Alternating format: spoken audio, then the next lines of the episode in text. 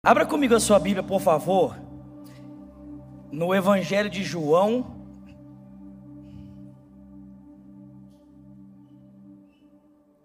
Evangelho de João, capítulo de número 3, a partir do versículo de número 1. Evangelho de João, capítulo 3, verso 1. Eu quero falar com vocês essa noite sobre aviva-nos. João 3, verso 1 diz: Havia um fariseu chamado Nicodemos, era uma autoridade entre os judeus.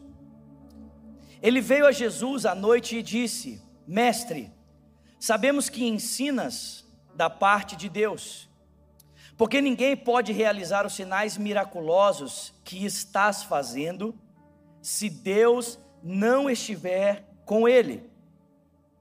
Em resposta, Jesus declarou: Digo a verdade: ninguém pode ver o reino de Deus se não nascer de novo. Perguntou Nicodemos: Como é que alguém pode nascer já sendo velho? É claro que ele não pode entrar pela segunda vez no ventre da sua mãe e renascer. Respondeu Jesus: Digo a verdade: ninguém pode entrar no reino de Deus se não nascer da água e do espírito. O que nasce da carne é carne, mas o que nasce do espírito é espírito. E não se surpreenda pelo fato de eu estar dizendo, é necessário que você ou que vocês nasçam de novo. O vento sopra onde quer, você o escuta, mas não pode dizer nem de onde vem, nem para onde vai. Assim acontece com todos os que são nascidos do Espírito. Perguntou Nicodemos: Como pode ser isso? Disse Jesus. Versão mineira, amém? Uai. Você é mestre em Israel e não entende essas coisas? Asseguro que nós falamos do que conhecemos e testemunhamos do que vimos. Mas mesmo assim vocês não aceitam o nosso testemunho. Eu falei de coisas terrenas e vocês não creram. Como crerão se falar de coisas celestiais? Ninguém jamais subiu ao céu a não ser aquele que veio do céu, o filho do homem.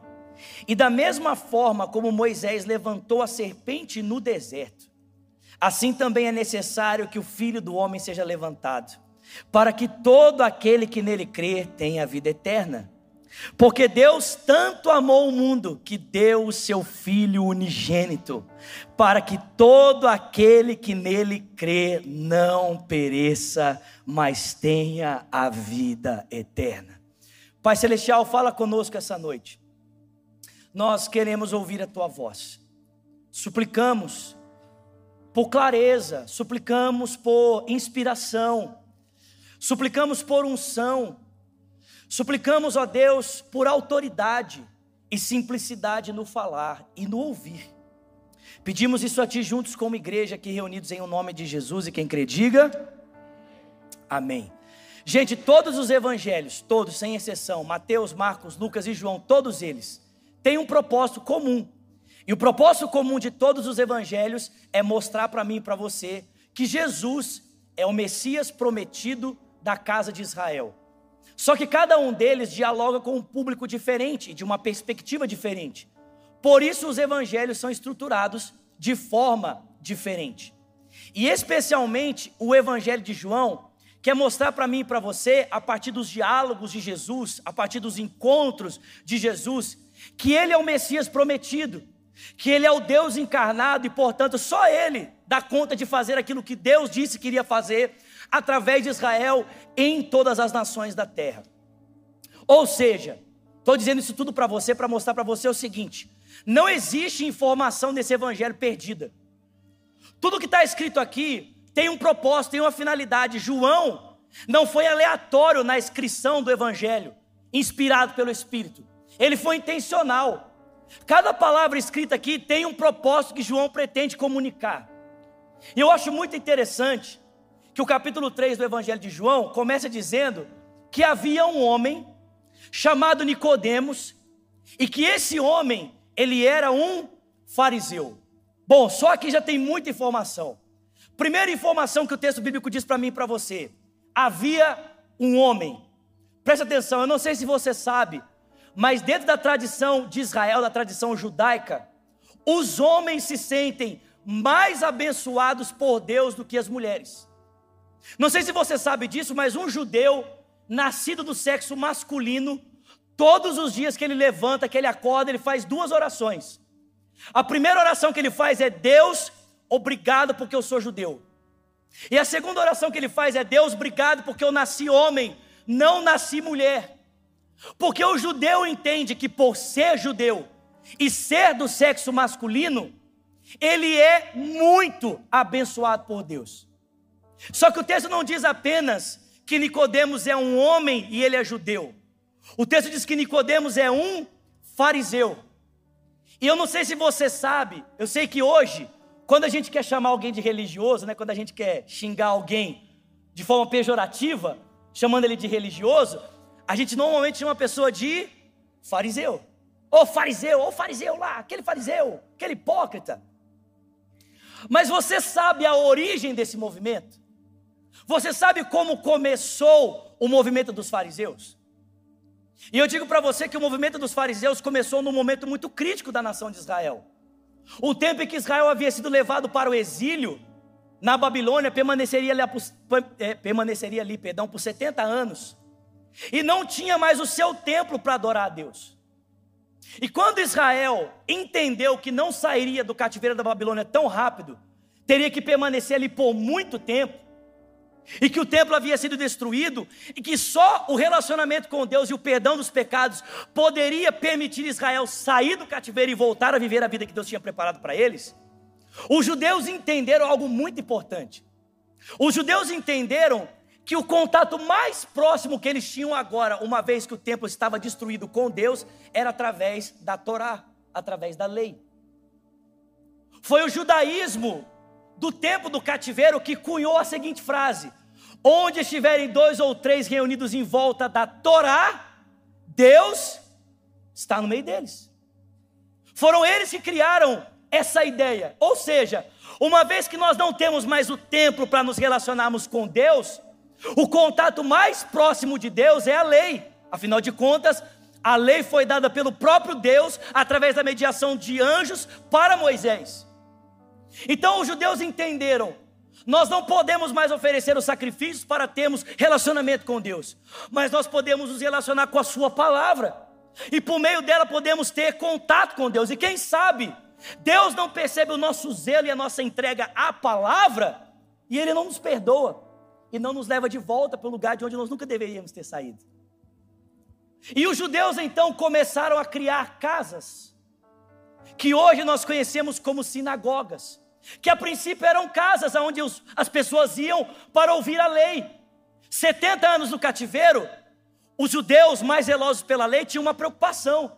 Esse povo vai esquecer de Deus, esse povo vai esquecer das leis de Deus, vai esquecer do relacionamento com Deus. Nós precisamos lembrar o povo. Então essas casas foram feitas para que as pessoas pudessem ir e ouvir a lei de Deus e não perderem a familiaridade com o seu Deus e com a sua lei. É verdade que com o passar do tempo, as sinagogas foram tomando é, o formato de pequenas igrejas. Mas foi assim que surgiu o movimento dos fariseus.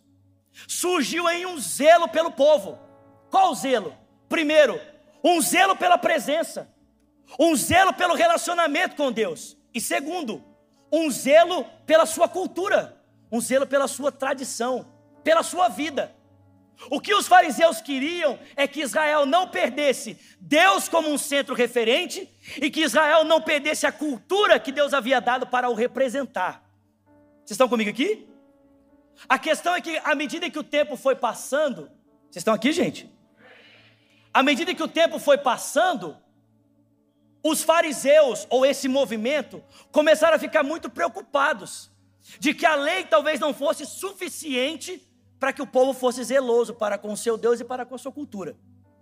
Então os fariseus começaram a criar leis para proteger a lei, ou o que a gente chama de cercas em volta de cercas. E com o passar do tempo, os fariseus foram se tornando mais zelosos da sua tradição do que propriamente da lei de Deus. Essa é a censura de Jesus ao movimento dos fariseus no contexto do Novo Testamento. O que Jesus censura aos fariseus é que eles são mais zelosos da sua tradição do que da palavra de Deus. Agora, deixa eu abrir um parênteses aqui antes de eu continuar. Será que muitas vezes isso não acontece conosco hoje? Será que muitas vezes, irmãos, nós também não estamos criando cercas para proteger a cerca e não estamos nos tornando mais zelosos das nossas tradições do que propriamente da verdade da palavra de Deus. Pense em quantos usos e costumes que eu e você criamos, pensando que esses usos e costumes podem nos proteger de infringir os mandamentos de Deus, a lei de Deus, podem nos impedir de pecar. E o que acaba acontecendo é que de um extremo a gente vai para o outro extremo. Nós deixamos a prática do pecado, é, ou deixamos a prática de, de determinados pecados e acabamos pecando na nossa tradição, no nosso legalismo, em queremos formatar todas as pessoas ao nosso molde e não conforme as Sagradas Escrituras. Vocês estão comigo aqui? Só para você ter ideia, só para você ter ideia. O texto diz que o Nicodemos não era apenas um fariseu, ele era um dos principais. Ele era mestre, ou seja, ele ensinava outras pessoas a ser como ele era. E para alguém se tornar parte dessa tradição religiosa, que era extremamente rigorosa, aos nove anos, precisava ter decorado todo o Pentateuco: Gênesis, Êxodo, Levítico, Número e Deuteronômio. Nove anos. Vocês estão comigo aqui? Tem gente que não sabe nem o Salmo 23 aqui. Você fala assim, fala aí, irmão, Salmo 23. É... Eleva os meus olhos para os montes, não é esse? Não. Aos nove anos eles decoraram a Torá. Aos treze, todo o Antigo Testamento.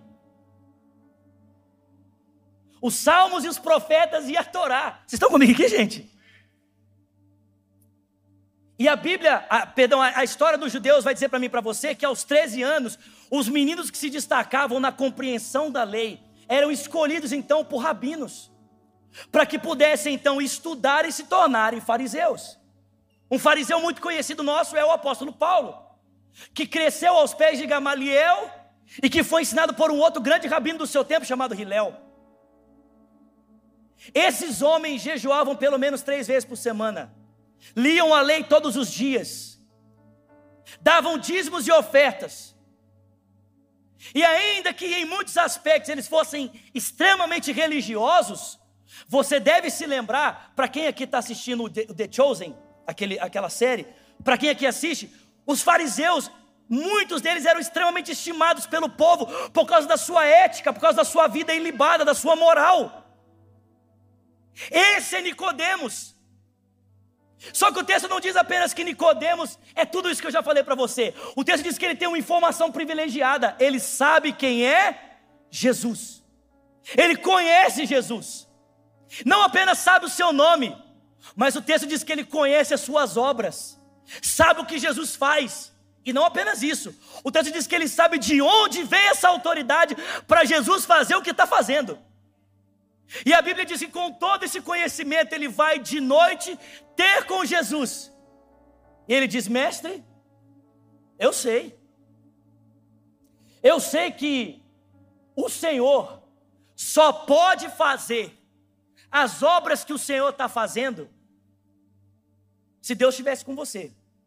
Então, se você está fazendo o que você está fazendo, é porque você tem a autoridade de Deus. Eu sei disso. Eu sei quem você é. Eu sei que você tem a autoridade de Deus. Eu sei. E a Bíblia diz que Jesus olha para Nicodemos e diz: Nicodemos, desculpa assim a minha indiscrição, né? Mas você acha que sabe, você acha que vê. Mas na verdade você não sabe e na verdade você não vê. Porque só pode saber e ver o que você diz saber e ver quem já passou por uma porta e você ainda não passou por ela. Só pode conhecer de fato essa realidade quem já atravessou uma porta, Nicodemos? Quem já nasceu do reino? Mas você não nasceu do reino. Então você pensa que vê. Você pensa que sabe, mas na verdade você não vê e não sabe, porque você não passou pela porta. Irmão, vocês estão comigo aqui?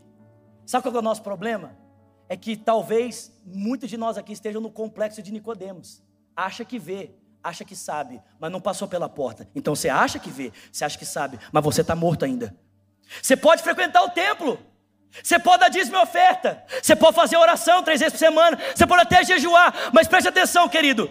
Se isso fosse caminhar com Jesus, Nicodemos já estaria aprovado. Mas Jesus disse para ele: você pode ter tudo isso. Se você não tiver o que só eu posso dar para você, você continua morto.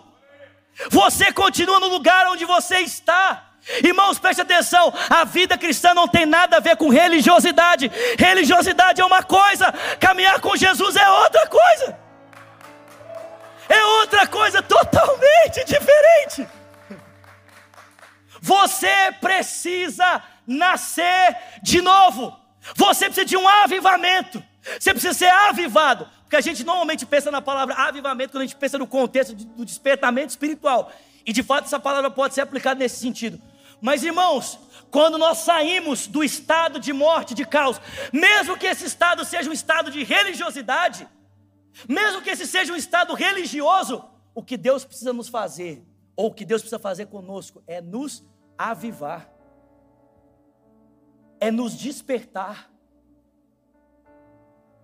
Você precisa nascer de novo, disse Jesus para Nicodemos. E o Nicodemos ficou assustado. Ele falou assim: Mas como assim? Isso não pode acontecer. Um homem velho pode voltar para o ventre da mãe dele e tornar a nascer? Jesus disse assim para Nicodemos: Nicodemos, o que nasce da carne é? O que nasce da carne é carne. O que nasce do espírito é? Irmão, presta atenção. Não existe como uma coisa começar na força da sua carne e terminar no espírito. Vou repetir, amém? Não existe como uma coisa começar na força do nosso braço e terminar no Espírito de Deus. Ou começa no Espírito, é sustentado pelo Espírito e volta para Ele, ou começa na carne, é sustentado pela carne e morre para a carne. Você acha que Jesus, presta atenção, vocês estão comigo aqui? Você acha que Jesus está falando do nascimento, fala assim, quem nasce da carne é carne. Você acha que Jesus está falando do nascimento natural? Se você estiver interpretando esse texto como nascimento natural, você está na mesma perspectiva de entendimento das palavras de Jesus que Nicodemos. Jesus não está falando do nascimento natural, o que nasce da carne, que ele está falando, o que nasce da força, o que nasce da independência, o que nasce da vontade humana, sem a sujeição ao governo de Deus, isso é carne, é sustentado por ela está fadado ao fracasso, mas o que nasce do Espírito é sustentado pelo Espírito e termina no Espírito. O que nasce da carne é carne, o que nasce do Espírito é Espírito, e eu te digo: você precisa nascer de novo. Então, se eu e você queremos voltar a viver, a primeira coisa que nós precisamos é de uma coisa que eu e você não podemos produzir, mas só o Espírito pode produzir em nós, só Ele pode fazer. E isso nos coloca numa situação complicada, sim ou não, irmãos? Porque nós gostamos de ter controle. Nós gostamos de fazer coisas para que Deus faça coisas. Mas quando Jesus diz assim, não tem nada que você possa fazer. A gente fica numa situação difícil, sim ou não? Você precisa nascer de novo, Nicodemos. Aí Jesus fala assim para ele: Vocês estão comigo aqui, gente? Nós precisamos de uma obra do Espírito. Se nós queremos voltar a viver, se nós queremos ser despertados por Deus, saímos desse estado de religiosidade, que é nada mais do que aquilo que a nossa carne pode produzir, e entrarmos na vida que só Deus pode gerar em nós pelo poder do seu Espírito, em primeiro lugar, nós precisamos de uma ação do Espírito Santo em nós. Segundo, Jesus fala assim para Nicodemos: Nicodemos, você precisa passar pela porta. Você precisa nascer de novo. Aí Jesus fala assim para ele: o vento, o vento sopra onde ele quer. o vento sopra onde ele quer. Você ouve a sua voz, mas você não sabe de onde ele vem, você não sabe para onde ele vai. Assim acontece com todos aqueles que nascem do Espírito. Você precisa de uma obra do Espírito, Nicodemos. Só tem um problema. O vento sopra onde ele quer. O vento não sopra onde você quer. Ele sopra onde ele quer. Sabe o que é interessante? Depois você lê na sua casa. O capítulo 3 começa com um homem chamado Nicodemos, que é um judeu e é fariseu. Vai até Jesus de noite, com conhecimento prévio de quem é Jesus. Ele é confrontado por Jesus e volta para casa cheio de dúvidas e perguntas. Só vai ter de fato a sua transformação lá na frente. O capítulo 4 começa com uma mulher que não é judia, ela é samaritana. Qual é o nome dela? Não sei. Que vai a um poço e não tem conhecimento prévio, não tem conhecimento nenhum de quem é o homem que está ali sentado no poço. Não é ela que começa a conversa com Jesus como Nicodemos. É Jesus que começa a conversa com ela. E diferente das respostas que Nicodemos foi oferecer, a mulher não tem nada para oferecer para Jesus. Aliás, ela nem quer conversar com ele. Só que o Nicodemos voltou para casa cheio de perguntas e a mulher voltou para casa salva e salvou uma cidade inteira. Sabe por quê? Porque o vento sopra onde ele quer. Ele sopra onde quer. Nós não podemos dizer para o Espírito, né, no sentido de obrigá-lo, sopra aqui, Espírito. Não dá, irmão. O Espírito sopra onde ele quer. Só que, irmão, se o Espírito quiser soprar também, ninguém pode impedi-lo de soprar. Nós precisamos de uma ação do Espírito, precisamos de um toque do Espírito, e esse toque do Espírito vem dele, de Sua vontade, do seu querer nós não podemos obrigá-lo, nós não podemos forçá-lo, nós só podemos fazer uma coisa: nós só podemos nos render. O vento sopra onde quer, ouve a sua voz, só que você não sabe de onde vem e nem para onde vai. O Espírito não apenas tem vontade própria, só que Jesus está dizendo uma outra coisa: é que a vontade do Espírito, ela também é misteriosa. Porque o vento sopra onde quer, você ouve a sua voz, só que você não sabe de onde vem. Você nem sabe para onde vai. Mas assim acontece com todos aqueles que são nascidos do Espírito. Eles nascem da vontade misteriosa do Espírito. Não dá para explicar. Se você tentar racionalizar, não tem como racionalizar. É possível compreender. Porque, irmãos, preste atenção: nem sempre aquilo que compreendemos, nem sempre aquilo que experimentamos e compreendemos, pode-se dizer isso aqui é racional. Existem coisas que fogem, que transcendem, ainda que estejam disponíveis à nossa compreensão. Exemplo: Deus, dá para racionalizar Deus? Não, mas é possível compreendê-lo, entendê-lo ainda que Deus fuja ao nosso entendimento em muitos, em muitos sentidos. Jesus está dizendo para Nicodemos, Nicodemos, você quer, você quer, você quer, você quer viver? Então você precisa de um toque do Espírito. Você precisa de uma experiência do Espírito. Você precisa nascer da água e do Espírito, Nicodemos. Você precisa nascer do vento. Essa expressão que Jesus usa aqui para falar para Nicodemo, você precisa nascer da água e do Espírito. Tem algumas pessoas que entendem que Jesus está falando que precisa nascer do batismo, né? E, e nascer da obra do Espírito, mas não é isso. Dentro da estrutura do pensamento judaico, existia uma forma em que os mestres referiam a grandes textos com pequenas sentenças. Exemplo: quando Jesus está lá na cruz, crucificado de braços estendidos, ele levanta os olhos e diz: Deus meu, Deus meu, por quê? me abandonastes. Todo judeu que entendia Jesus como mestre sabia que ele estava citando o Salmo 22, uma grande, uma grande, um grande texto em pequenas sentenças.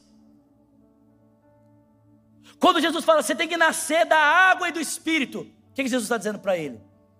Jesus está dizendo para ele aquilo que está escrito lá em Ezequiel 36, a partir do verso 26. Vocês estão comigo aqui? Presta atenção, irmãos. Já estou encerrando aqui. Obrigado, Murilo. Você está comigo. Obrigado. Só você, viu? Obrigado. Jesus fala assim para ele. Lembra o que está escrito lá em Ezequiel 36, 26? Esse texto fala assim: ó, aspergirei água pura sobre vós, e vocês serão purificados. Derramarei água pura sobre vocês e os limparei. Vou tirar de vocês o coração de pedra, e vou dar a vocês um coração de carne. Eu vou tirar de vocês o espírito morto e vou colocar o meu espírito em vocês, e farei vocês andarem nos meus estatutos, nas minhas leis e a obedecê-las. Irmão, preste atenção. O que Jesus está dizendo para Nicodemos é o seguinte: Nicodemos, só existe uma maneira de você andar na vida que você tem, que Deus tem preparado para você. E é se você se submeter a esse mistério do Espírito é se você se submeter a, esses, a esse mistério que é a ação do Espírito Santo na vida de alguém que se rendeu à vontade de Deus. É se você permitir que Ele lave você, para que você fique limpo. É você permitir que Ele habite em você, para que você possa andar nos estatutos e nos mandamentos. Irmão, preste atenção: obediência não é resultado de esforço, obediência é resultado de rendição.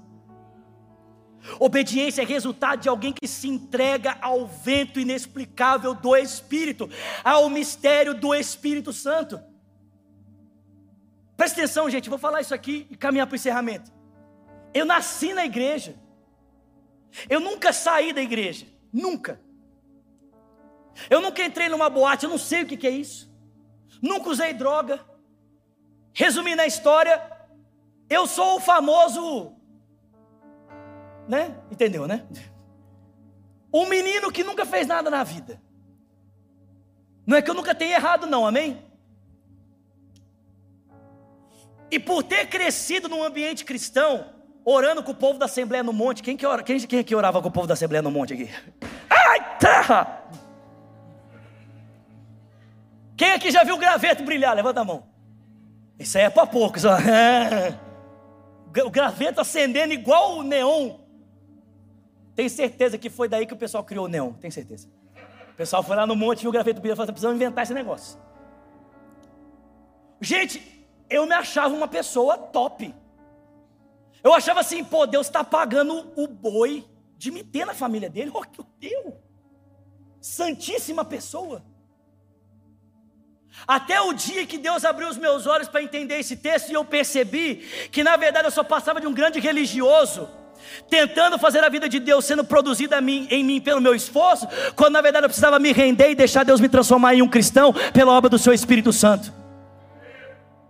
Eu estava num culto lá na Lagoinha, já tinha formado no seminário, e o pastor pregando a palavra, esse texto entrando no meu coração, e quando ele terminou, ele falou assim: Eu quero fazer um apelo. Vocês estão comigo aqui?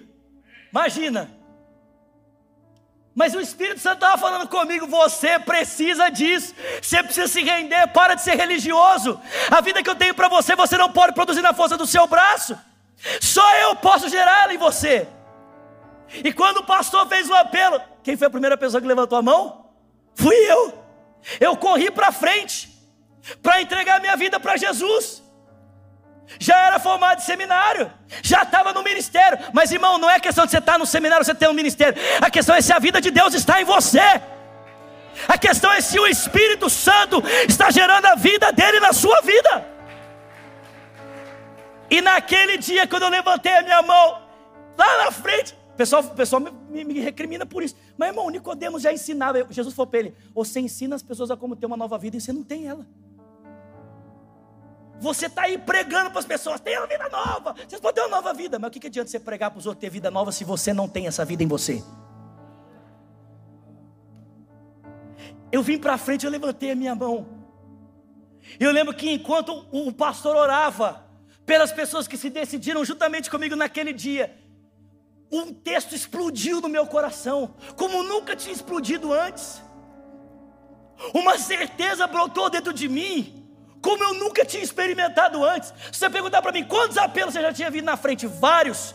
Só que chegou uma hora que eu ficava com tanta vergonha de vir na frente em apelo, porque eu já tinha adquirido uma posição, né? Uma posição, então não podia vir para frente, porque eu tinha uma posição. Que aí eu comecei a pedir oração por decisão por Jesus, para os pastores escondidos. Mas naquele dia, explodiu um texto dentro de mim. Eu entendi aquele texto como eu nunca tinha entendido na minha vida. Existe alegria diante dos anjos de Deus por um pecador que se arrepende. O seu nome está escrito no livro da vida. Eu entendi esse texto. E a alegria que explodiu dentro de mim foi tão grande que eu comecei a correr de um lado para o outro e gritando para as pessoas: O meu nome está escrito no livro da vida, o meu nome está escrito no livro da vida. Eu sou salvo, eu tenho Cristo habitando em mim, eu tenho a vida de Jesus dentro de mim.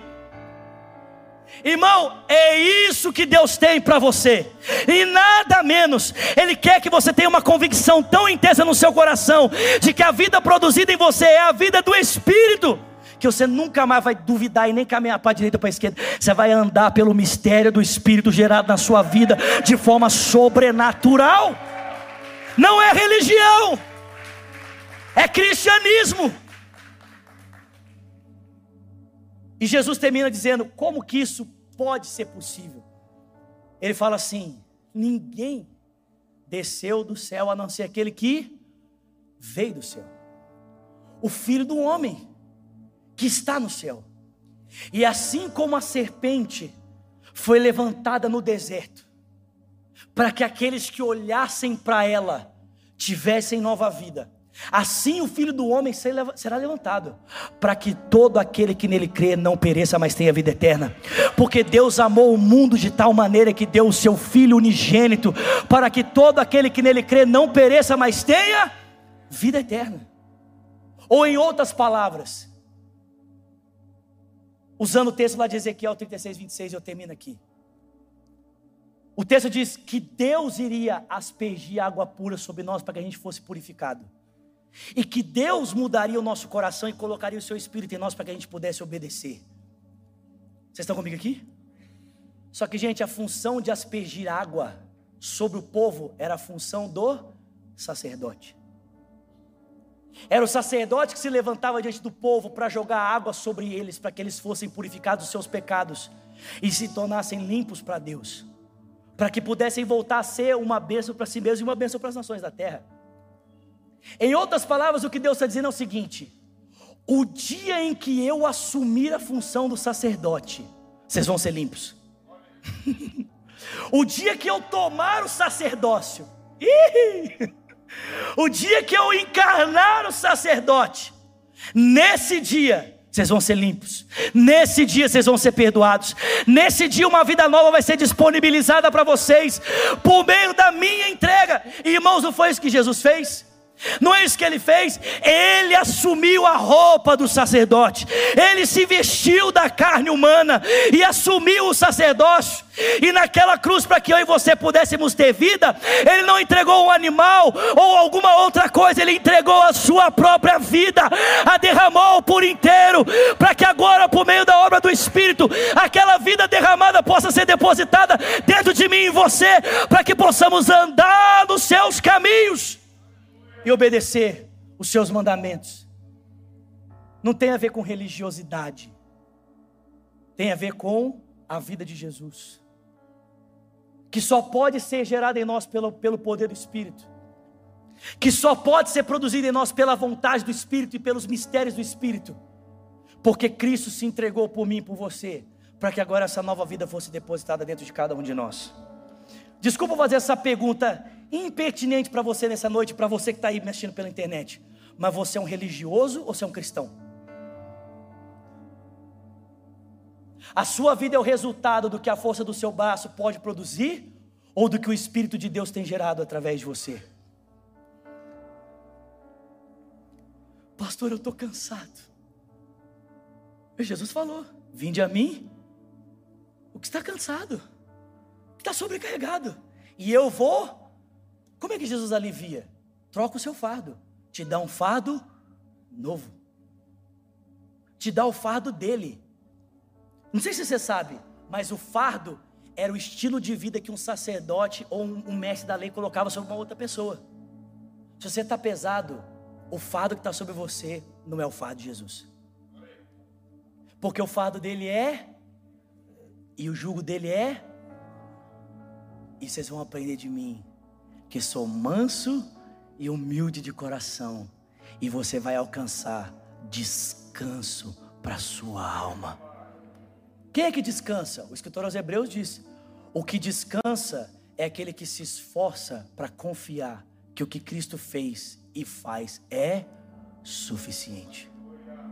Suficiente. Eu não sei você, mas eu quero viver a vida de Jesus. Eu não quero viver outra vida. Tem mais alguém aqui? Você pode ficar de pé no seu lugar, por favor? Bom, tinha um homem. O nome dele era Nicodemos. Talvez você esteja aqui ou pela internet e é a mesma coisa. Não, eu sei que Jesus é Jesus faz milagre. Eu sei, eu, não, eu sei, eu sei até de onde vem a autoridade para Jesus fazer o que ele faz, ser quem ele é. Mas a pergunta não é se você sabe, a pergunta é se esse conhecimento mudou a sua vida. É se esse conhecimento deixou a sua cabeça, para o seu coração, produzindo uma vida nova em você. Esse é o ponto. Ele quer nos avivar, irmãos. Ele quer nos dar a sua vida. Uma vida produzida pelo poder do seu espírito. Você pode fechar os seus olhos, por favor. Nós cantamos tanto sobre isso aqui, enquanto estávamos adorando o Senhor. Nós cantamos isso aqui no começo, de dentro para fora. Não é estética, é caráter. É de dentro para fora.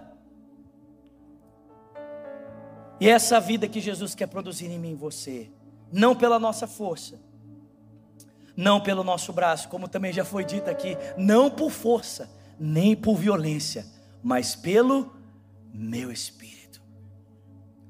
Com seus olhos fechados, levante as suas mãos.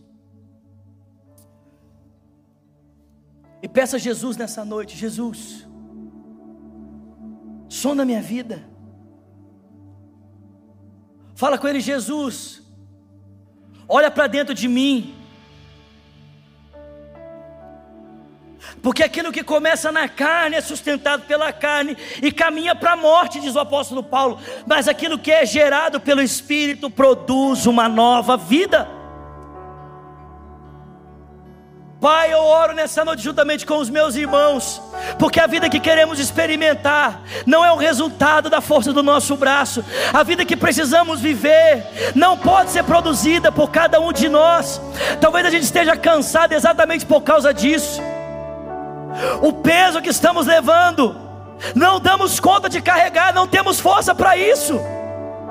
Mas nessa noite o Senhor quer trocar o nosso fardo, o Senhor quer tirar o fardo pesado, e o Senhor quer produzir um fardo leve na vida dos meus irmãos. O Senhor quer colocar sobre eles o manto do teu espírito, um jugo novo, um estilo de vida novo, uma nova realidade que tem a ver com a ação poderosa e misteriosa do Teu Espírito Santo, por causa do sacrifício bendito da cruz do Calvário.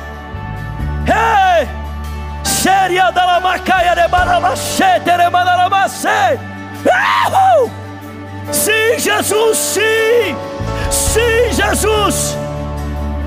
Livra-nos da religiosidade, livra-nos dessa capa de religiosidade, desse estereótipo que parece aceitável aos homens, mas não pode produzir a vida do Senhor em nós.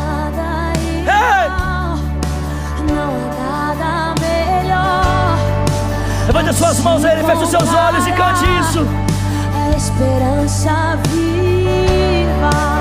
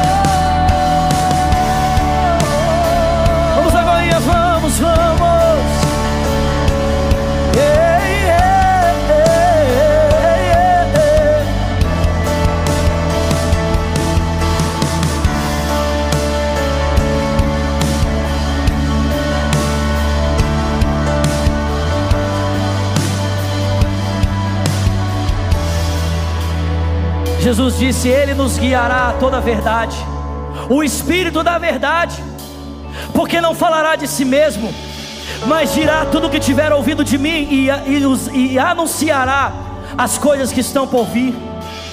1 João diz: A unção que dele recebestes, ela vos ensina. E não tende necessidade que ninguém vos ensine, porque a unção que dele vem e está sobre vós vos ensina coisas.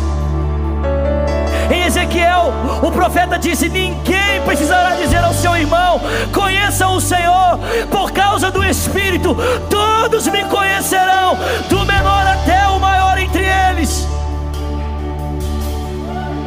Pai, faça de Lagoinha, faça de cada um de nós, de todas as lagoinhas espalhadas pelo Brasil e aqui pelos Estados Unidos, uma igreja mais dependente do Teu Espírito que não se não, não, não se ajusta a estruturas humanas, paradigmas humanos, mas se entrega ao vento inexplicável que vem do Espírito Santo.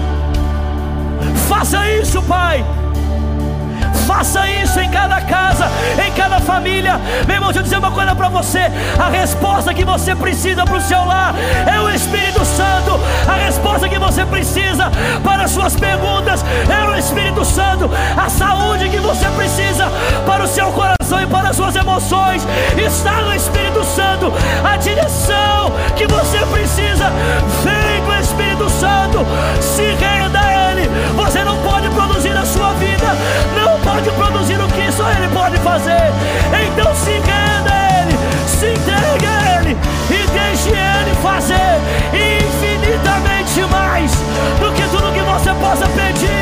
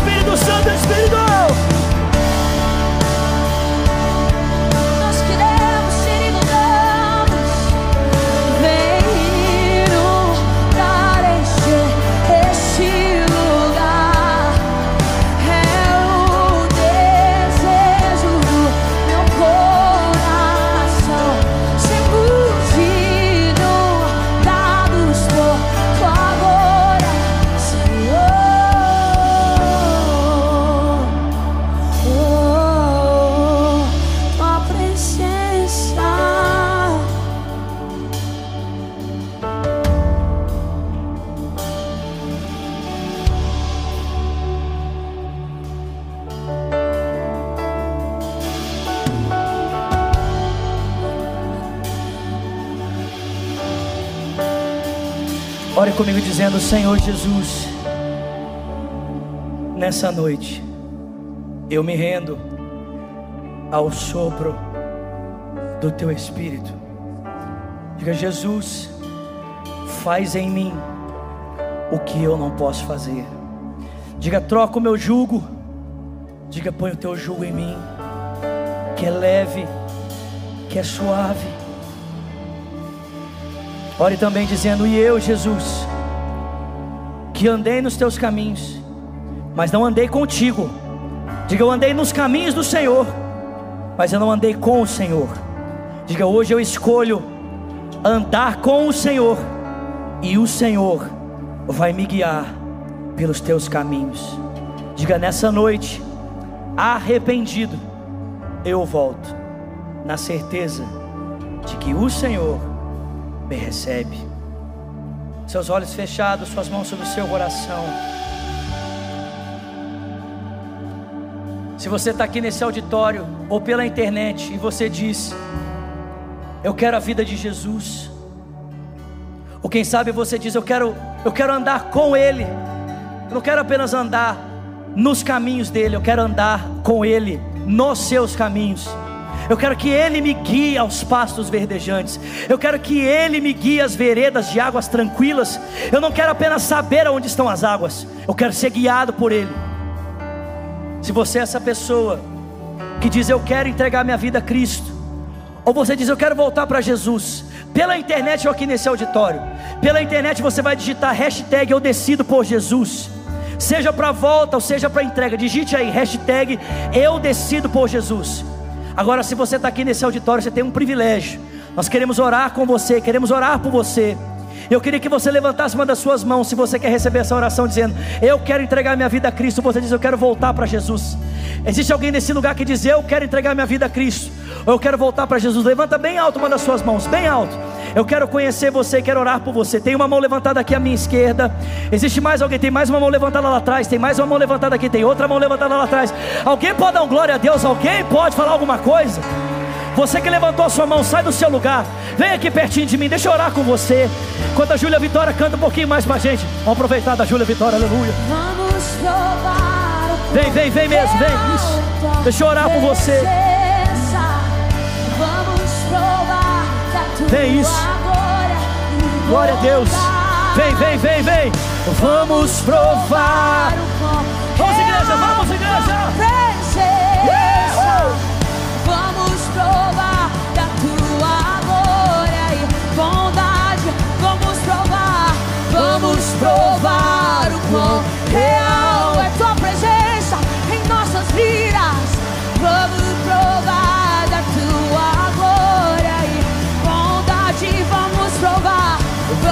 provar o quão real é tua presença.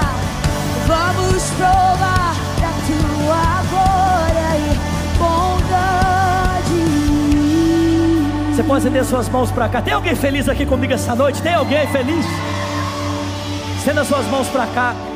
E você vai orar por essas pessoas aqui, como se fosse seu pai, sua mãe, seu filho, seu marido, sua esposa. Você tem orado por ela.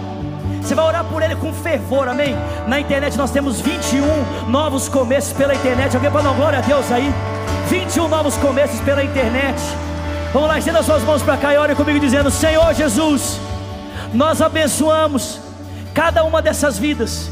Diga, declaramos que elas são tuas, que elas pertencem a ti. Diga aí nessa noite, como igreja, nos comprometemos em amar, em servir, em viver com elas a vida que o Senhor preparou para nós. Em nome de Jesus. Amém, amém, amém, amém. Glória a Deus. Olha só, aqui em Lagoinha, a gente tem uma tradição. A Bíblia diz que quando alguém se entrega, quando alguém faz essa decisão que você está fazendo, o céu faz festa. E se o céu faz festa por você, nós também vamos te celebrar aqui embaixo, beleza?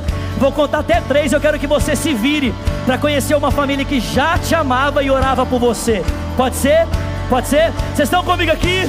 Vocês estão comigo aqui? Vamos lá, vamos lá, todos juntos. Bora, igreja, bora, bora, bora. Joga essa mão lá em cima e conta comigo. Um, dois, três. Sejam bem-vindos ao novo. Santo Espírito, és bem-vinda. Aleluia.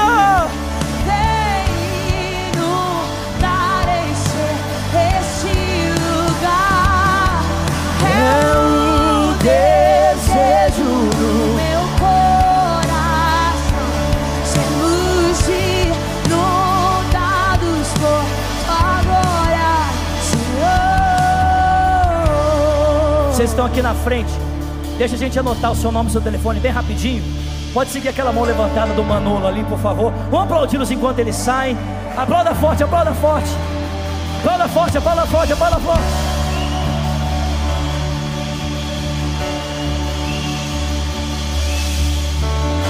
Eu! Gente, nós encerrarmos aqui. Outro dia, eu, outro dia eu, no início de uma matéria, lá no Carisma, eu comecei a aula dando, dando essa palavra aqui. Fiz o apelo dentro da sala do seminário. Quantas pessoas você acha que vieram para frente? Todo mundo veio para frente. Preguei uma vez essa mensagem no Rio de Janeiro. Sabe quem foi a primeira pessoa a correr para o altar? O pastor da igreja. Essa é a vida que Deus tem para nós, amém? Uma vida do Espírito. Amanhã vai estar com a gente a Laura Sogueles e o nosso time de pastores, pastor Leonardo, pastor Samuel, pastor Jason, pastora Renata, pastor Zulato que voltou, aleluia. Vamos terminar essa conferência fritando, amém?